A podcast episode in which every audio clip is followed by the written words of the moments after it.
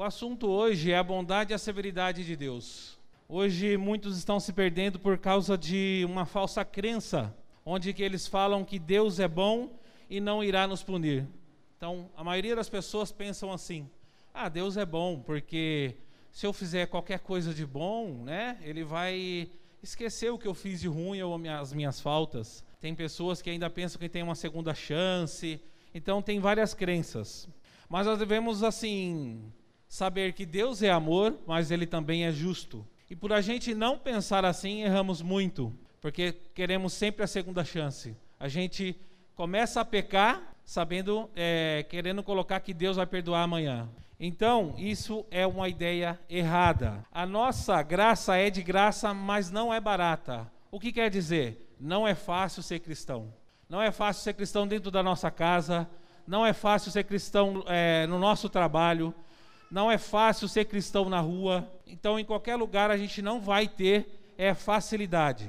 O nosso texto base é em Romanos 11, 22. Considera, pois, a bondade e a severidade de Deus. Para com que os caíram, severidade, mas para contigo, benignidade. Se permaneceres em sua benignidade, de outra maneira, também tu serás cortados. E também eles se não permanecerem na incredulidade, será enxertados, porque poderoso é Deus para que os tornar enxertar. Aqui nesse na, na carta de Romanos, que foi escrita por Paulo, era para explicar como a salvação era oferecida por meio do evangelho de Jesus. Então não tem outro caminho a gente de nos salvar se não for Jesus. Não tem você comprar com dinheiro, não tem como você fazer uma bondade, porque tem gente que fala assim: ah, mas hoje eu ajudei tal pessoa. Ah, mas todo mês eu ajudo tal pessoa. Então eles acham, né? Nós achamos que o que nós queremos fazer, ou só o que é fácil para nós é, fazermos, vai resolver. E não é assim. Então, quando fala, considerai, pois, a bondade e a severidade de Deus, é que você tem que saber, Ele é bom, mas Ele também é justo. Ele vai cobrar de alguma forma aquilo que você deixou de fazer, ou aquilo que você fez que não era para ter feito. Muitos aqui devem estar assim: ah, mas eu pedi uma resposta para Deus. E se você inverter, eu tenho que fazer por merecer? Porque às vezes você não está fazendo o que é para ser feito e quer receber uma graça que você não tem direito. Como a gente sempre fala assim, tem pessoas que querem colher antes de plantar. Tem pessoas que querendo colher o fruto sem plantar nada. E está errado. Tem outro texto que a gente pode ler, é Deuteronômio 28, 1. E será que, se ouvires a voz do Senhor teu Deus, tendo cuidado de guardar todos os seus mandamentos que eu hoje te ordeno, o Senhor teu Deus te exaltará sobre todas as nações da terra. Aqui um livro escrito por é, Moisés. Moisés teve é, muito trabalho, né, com o povo, conduzindo o povo é, para o Senhor, e ele foi fiel até o final. Cometeu o erro que não era para cometer, então não conseguiu entrar na terra prometida, mas ele fez tudo aquilo que ele teria que ter feito. É, e nós, às vezes, por uma dificuldade pequena, a gente desiste de muitas coisas. Então, se passasse 1% do que ele passou aqui, a gente não aguentaria hoje. E assim, aqui a gente tem uma árvore aonde está falando que Deus é a raiz, Jesus é o tronco, nós somos os galhos, imitadores, e o fruto é as consequências também tem a semente que são os nossos testemunhos. Quando a gente é, começar, porque eu já passei por isso que eu vou falar para vocês, querer ser a raiz, a gente vai errar. Ou ter a raiz a não ser Deus. Eu li uma, uma frase um tempo, é assim, ó. Qualquer ensinamento sobre salvação que não transforme a sua vida, mostrando que Deus ama, mas também se ira, não será um ensino baseado na Bíblia. Então, quando fala, ah, Deus é amor, ele vai perdoar, ah, não tem problema, vai ter a segunda chance, ah, vai ter um purgatório, ah, vai ter. Tudo que for contrário ao que diz a Bíblia está errado. Mas como que eu vou saber que está errado? Estudando a Bíblia. Não é fácil. Eu estudo às vezes de manhã, 5 horas, 4 horas quando eu levanto, ou eu estudo quando eu chego à noite, ou quando eu vou deitar às 10 da noite. Então, mais um horário do dia eu, eu vou estudar. Essa semana, para trazer essa palavra para vocês e para fazer o que eu tenho que fazer, foi muito difícil. Eu enfrentei muitas dificuldades. A gente trabalha em 10 na produção. Teve dia que a gente trabalhou em 3, o dia inteiro. Então teve um dia que eu cheguei em casa, minha esposa teve que passar remédio no meu corpo inteiro, uma pomada lá de dor que eu não estava aguentando de tanto que a gente trabalhou. E ontem também, para eu estar aqui no estudo, pastor, eu passei um apertado, viu? Então, na hora de sair, deu um problema, eu tive que resolver, porque eu sou responsável pela padaria e eu não, poder, eu não posso deixar sair de qualquer forma, de qualquer jeito. E aí, hoje também eu tive um probleminha lá, mas eu consegui sanar rápido. E aí, consegui estar aqui. Muitas vezes vocês não vão é, me ver no, no estudo e no, nem no culto, mas eu aviso o pastor, porque é quando não dá mesmo. Porque antes é, eu me preocupava, avisava, mas eu não tinha esse cuidado, não, eu tenho que estar lá. Até uma vez eu, a gente ia sair, eu falei, peraí que eu tenho que avisar o pastor. Aí a Cláudia, mas tudo você tem que falar para o pastor? Eu falei, sim, eu devo explicação a ele, eu mando mensagem, eu ligo, eu falo, mas eu sempre aviso. Pastor, ó, eu não fui hoje porque eu estava cansado, não consegui. Eu falo. Se eu tiver errado, ele vai falar, ele vai explicar.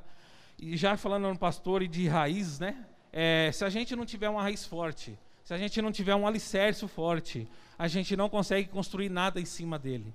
Então, assim, a gente tem que saber aonde a gente vai edificar a nossa casa, edificar a nossa vida, né? aonde a gente vai construir é, o que a gente quer. Eu aprendi a duras penas. Antes eu era. Eu fui, né? Eu perdi tudo que eu tinha, eu fui humilhado, eu fui xingado, eu fui desprezado. Mas depois eu entendi que era, eu estava colhendo aquilo que eu plantei. Não que eu estava fazendo coisa errada, mas eu não procurava fazer as coisas certas como eu procuro hoje. Hoje eu estou trabalhando perto de casa, eu trabalho o mesmo tanto que eu trabalhava fora, mas eu estou próximo de casa, eu consigo vir aqui.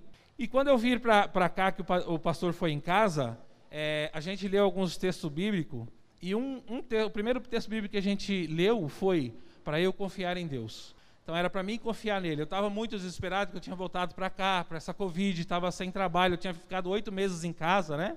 Fazendo alguns trabalhos em casa.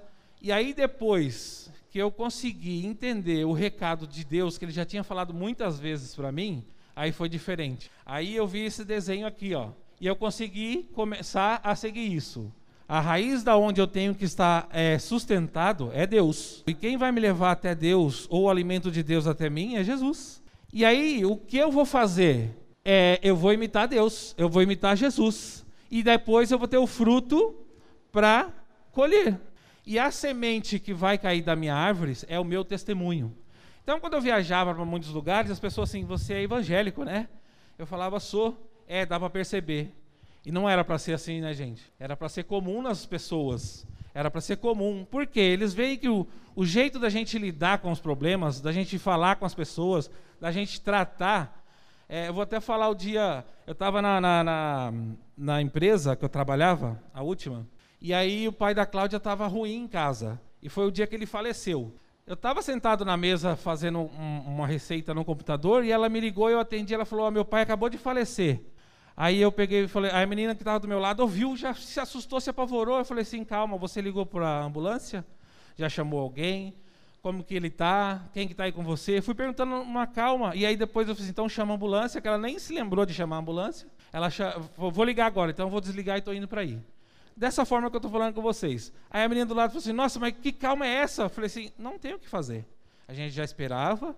E se eu ficasse mais agitado que ela, eu ia atrapalhar.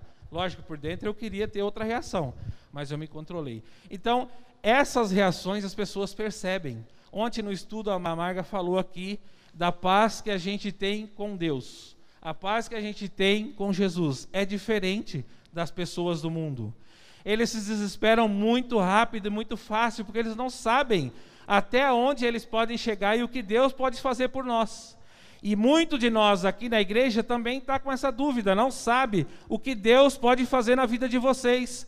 Parem de pedir, parem de pedir sinal. Orem, orem, faça a sua parte. Deus vai fazer sem você cobrar. Agora, a confirmação é outra coisa. Eu peço confirmação sempre. E a confirmação do que eu tenho que fazer hoje veio do sonho da minha esposa. Então, tendo isso, né? Você sabendo a bondade e a severidade de Deus é você respeitar e ter temor a Deus. Eu sei que Ele me ama, Ele vai cuidar de mim, mas eu tenho que fazer a minha parte, porque senão vai ter consequência. Eu vou ter que colher o fruto que eu estou plantando. Vocês já viram plantar um pé de jabuticaba e na jabuticaba sair morango? Se sair é porque tem alguma coisa errada. Então você vai colher aquilo que você plantar. Ah, minha vida está uma droga. Ah, minha vida está difícil. Ah, está faltando tudo. Você está colhendo o que você está plantando. O pastor falou uma coisa para mim e eu fiquei pensando. E é verdade, eu nunca parei para pensar dessa forma. Ele falou assim, no último dia que a gente leu o que era para crer em Deus, ele falou assim, Alves, a gente não brinca de ser irmão na igreja. A gente não brinca de ser crente. A gente é irmão, a gente é crente, a gente é uma igreja. Conte conosco para o que você precisar. E o pastor ele já foi duro comigo, porque quando precisou. Quando eu entrei na, na, na, na igreja, eu tinha perdido tudo. E eu estava re, querendo reconquistar tudo que eu tinha perdido. E ele falou assim: Olha, se a sua razão de estar aqui na igreja é para recuperar o que você perdeu, está perdendo seu tempo. Não é isso. Você tem que buscar a sua salvação. Foi um banho de água fria. Mas se ele não tivesse feito isso, eu não tinha enxergado a verdade. E quando eu voltei de Itatiba, que ele falou: Olha, você abandonou a igreja. Eu não tinha visto por esse lado mas ele soube a hora certa de falar, foi lá em casa, conversou comigo, e aí, no, na nossa conversa, ele falou: de certa maneira, você abandonou. E na minha visão, eu não tinha feito isso. Então, ele foi sábio também de falar e mostrar as coisas. Então, por isso que a gente tem que ter alguém para cuidar, a gente tem que estar na igreja e a gente tem que se cuidar. E nós temos que respeitar. Aqui, isso, ó. Deus como raiz, o nosso tronco, Jesus, nós sermos imitadores sendo galho e dando frutos. E também gerando semente para as outras pessoas. Porque se você der mau testemunho, a pessoa vai lá, vai na igreja, o que, que faz? Ah, depois quer ser santo. Você entendeu? Então nós temos que fazer a nossa parte. E uma das coisas que, eles, que Deus pediu para mim fazer hoje é chamar minha esposa aqui. Vem cá, Cláudia. E aí eu falei para o pastor, pastor, eu tive a confirmação nessa semana que eu tinha que fazer isso.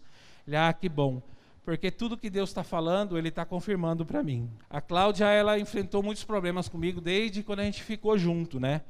A gente ficou junto, a gente dormia numa cama de solteiro, numa casa que não tinha vidro, nada, porta, né? Tinha bastante pernilongo, isso a gente tinha de sobra. E aí, ela não era aceita pelos meus pais, porque ela, era, era, ela é negra, né? E ela tinha um filho já. Então, meus pais eram, era, eram racistas. E depois, com o tempo, eles aceitaram e eles gostavam muito da Cláudia. Até quando meu pai, ele faltava dois dias para ele morrer, né? A gente já sabia que ele estava nos finais, assim. O médico falou, ele só vai durar até sexta-feira. E a gente já tinha ido lá algumas vezes, a Cláudia foi lá, pediu perdão para ele, falou que perdoava ele também, porque as coisas que ele tinha falado, beijou ele, ele beijou ela. Então, assim, depois tudo se arrumou, mas a gente passou um, um cortado, viu? A gente passou bem, é, assim, tempos difíceis. Quando a gente andava de bicicleta, você andava no cano ainda, né? Eu podia pedalar ainda, eu levava ela. Agora eu não consigo mais. Mas a gente passou alguns apertados. Depois eu vim para a igreja, ela sempre pedia para casar e eu falava assim para ela: "Ah, não, vou, eu estou fazendo um test drive, depois a gente vai ver". E ela ficava brava com isso. E depois que eu entrei, que eu vim para a igreja, comecei a participar, que eu conhecia Jesus, que eu vi que a obrigação era casar, quando eu fui para para ela casar, ela não quis. Aí foi ao contrário. Aí eu conversei com ela, expliquei, aí a gente veio e casou aqui. A gente casou no cartório em Pedreira e depois casou aqui na igreja. E Deus pediu para eu pedir perdão pela Cláudia por tudo que eu tenho feito para ela até hoje, desde que a gente ficou junto até hoje, né? Porque a Cláudia ela aguentou muitas coisas comigo, tanto dificuldade quanto eu causei a ela, com palavras, com agressões, com muitas coisas que eu fiz para ela. Tenho, então, Deus falou assim: ó, você vai lá, você vai pregar essa palavra e vai fazer isso. Você vai pedir perdão para Cláudia na frente da igreja. Então, lá no púlpito. Aí eu falei: nossa, eu tenho que fazer isso, pastor. É, você vai ter que fazer. Eu já tive que fazer coisas mais difíceis e tal. E aí veio a confirmação. Ela, ela teve um sonho. É, e no final do sonho ela, ela viu isso, eu fazendo isso, eu falando que amava ela, abraçando ela na frente de muitas pessoas. Então, essa foi a confirmação. Então, essa foi a confirmação do sonho que você queria falar e eu não falei. Você falou, ah, eu estou contando o sonho para você, você não liga. Eu já sabia o que, que era. Eu não falei nada. Então, é isso. Cláudia, eu quero te pedir perdão de tudo que eu fiz até hoje, de ter feito você chorar, de você ter feito você sofrer, de pensar que eu não gostava de você. Eu quero mostrar para você que eu estou arrependido de tudo que eu te fiz para você. Eu quero falar que eu te amo, eu casaria com você novamente, e eu sei que você só tem a mim para contar, porque não tem mais seu pai nem sua mãe, mas eu quero falar, eu quero pedir perdão em nome de, de, de Jesus aqui, do jeito que ele falou para me fazer. Então, tudo que eu fiz para você até hoje, eu quero pedir perdão para você. O que, que eu falo para você, gente? Por mais difícil que seja para vocês fazerem, façam enquanto der tempo. Escute o que a palavra fala a vocês. No seu estudo diário, Deus vai falar uma coisa para cada um.